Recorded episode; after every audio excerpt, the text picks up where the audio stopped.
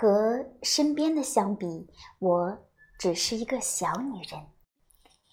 受限于一米四六的身高，我看不到太远的地方；受限于工作和家庭，我也走不到太远的地方；受限于生活里的种种，我甚至梦想不到太远的地方。但就是我这么一个小女人，因为微文案延长着视线，我看到了目光不能到达的远方；延伸着脚步，我走到了双脚丈量不到的远方；延展着生活，我触到了梦想未曾到达的远方。也是因为微文案。我走过了一个非同一般的二零二零年。二零二零历经坎坷的一年，疫情贯穿了这特殊的一年。没有哪一年春节这么安静紧张，没有哪一年远方的亲人这么让人牵挂。也没有那一年，我们如此渴望以往觉得枯燥的上班工作。这一年里，又有谁没有过迷茫、焦虑、无奈呢？我和小猪微文案也同样如此，有过课程改制找不准方向的迷茫。有过招生情况每况愈下的焦虑，也有过合作项目中途夭折的无奈。历经坎坷的二零二零，我们都经受了生活的磨砺。二零二零众志成城的一年，逆行者引领了这团结的一年。我们从来不缺少承受压力的能力，我们更不缺少迎难而上的勇气。因为我们从来不是一个人在战斗，我们的背后、身边有国家、有亲人、有家庭、有朋友、有伙伴。这一年里，又有谁没有过感动、感激？感恩呢？我和小猪微文案也同样如此，为团队伙伴不计回报的付出而感动，为合作伙伴不遗余力的支持而感激，为小猪家园所有伙伴的不离不弃而感恩。众志成城的二零二零，我们都感受到了抱团的温暖。二零二零，机遇并存的一年，新概念见证了这发展的一年。地摊经济，数千万的微创业者化身散落人间的烟火，照亮了经济的复苏。直播带货，无数人蜂拥而至，创造着一个又一个的新高，点燃了无数人的梦想。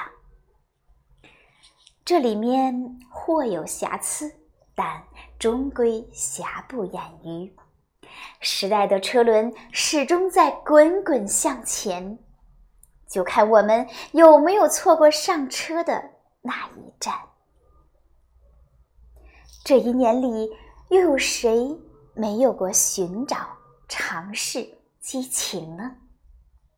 我和小猪微文案也同样如此，寻找着能让大家更轻松的学习方式，尝试着能让大家更有结果的培训方式，保持着日复一日的激情。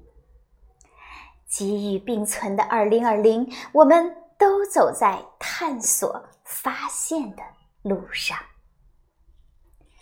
二零二零应时而变的一年，云生活昭示了这变化的一年。走家串户的拜年从线下到了线上，朋友之间的聚会从线下到了线上，日常工作的完成从线下到了线上，充电进修的学习从线下到了线上。云社交，云学习，云办公，云旅游。这一年里，我们的生活、工作、休闲、社交，越来越多的向线上迁移。移动互联网不再是一个虚拟的、看不见、摸不着的概念。它已经成了我们生活里的一部分，甚至是生活方式的一部分。而我和小猪微文案一直在做的，就是把这里变成一个属于所有人的小猪家园，变成大家云生活里的一个驿站。